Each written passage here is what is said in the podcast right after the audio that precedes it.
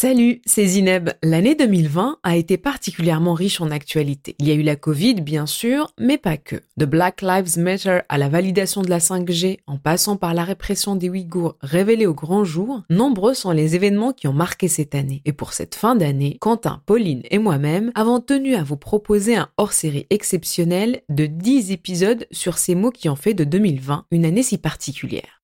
Qu'est-ce que la répression des Ouïghours? Merci d'avoir posé la question.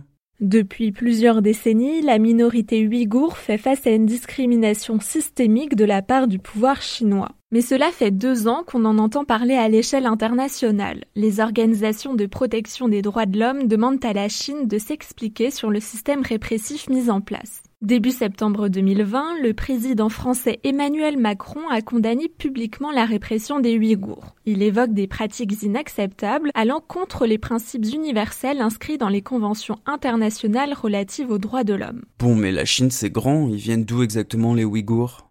Les Ouïghours sont une communauté musulmane sunnite, turcophone et minoritaire en Chine, installée dans la région autonome du Xinjiang depuis le 7e siècle. Cette région se trouve au nord-ouest du pays, en Asie centrale, frontalière avec huit autres pays. Au total, on compte 11 millions de Ouïghours qui représentent une des 56 ethnies vivant en Chine. En 1949, l'année de la déclaration de la République populaire de Chine, les Ouïghours représentaient 75% de la province. Mais selon les chiffres de 2010, ce n'est plus que 45% pour 22 millions d'habitants.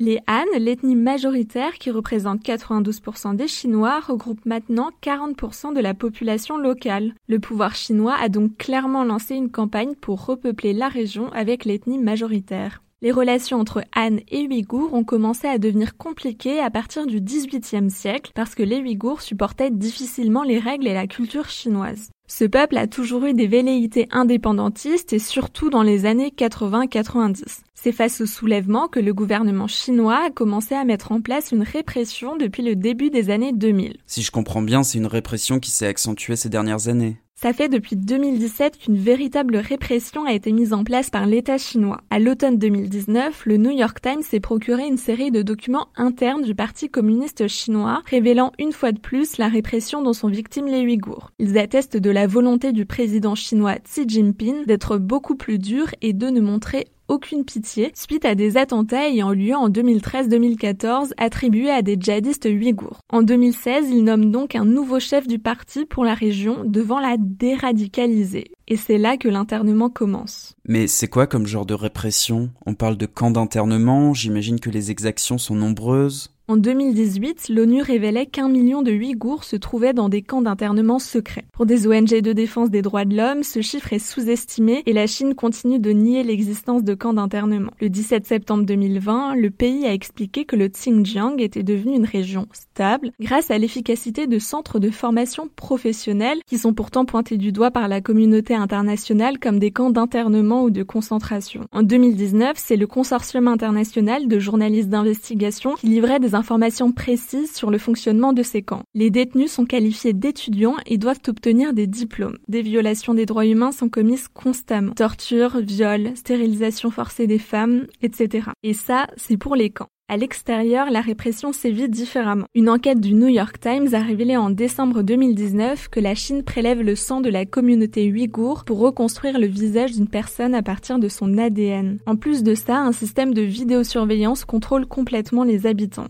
Et la communauté internationale, comment elle réagit? À ce stade, ils ont des preuves pour condamner les actes de la Chine? En juillet 2020, l'ambassadeur de Chine au Royaume-Uni, invité par la BBC, a été confronté à des images montrant le déplacement forcé de Ouïghours vers un train, attaché et avec les yeux bandés. Invité à s'exprimer sur le sujet, il a expliqué qu'il s'agissait sans doute d'un transfert de prisonniers comme il en existe dans n'importe quel pays. Côté français, le ministre des Affaires étrangères a proposé l'envoi d'une mission internationale d'observateurs indépendants dans la région du Xinjiang pour enquêter sur le sort des Ouïghours. Donc, petit à petit, les Le 22 septembre, les États-Unis ont adopté un projet de loi pour interdire l'importation de produits venant du Xinjiang et donc issus du travail forcé des Ouïghours. Dans Libération, en juillet 2020, une enseignante ouïghour exilée en Europe racontait l'enfer vécu dans un camp d'internement en 2017 où elle a été victime de stérilisation. Les associations continuent leur mobilisation et les pays de l'Union européenne et les États-Unis dénoncent l'action de la Chine, mais pour l'instant, la répression des Ouïghours continue.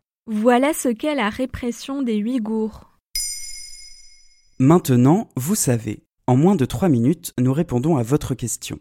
Que voulez-vous savoir? Posez vos questions en commentaire sur les plateformes audio et sur le compte Twitter de Bababam.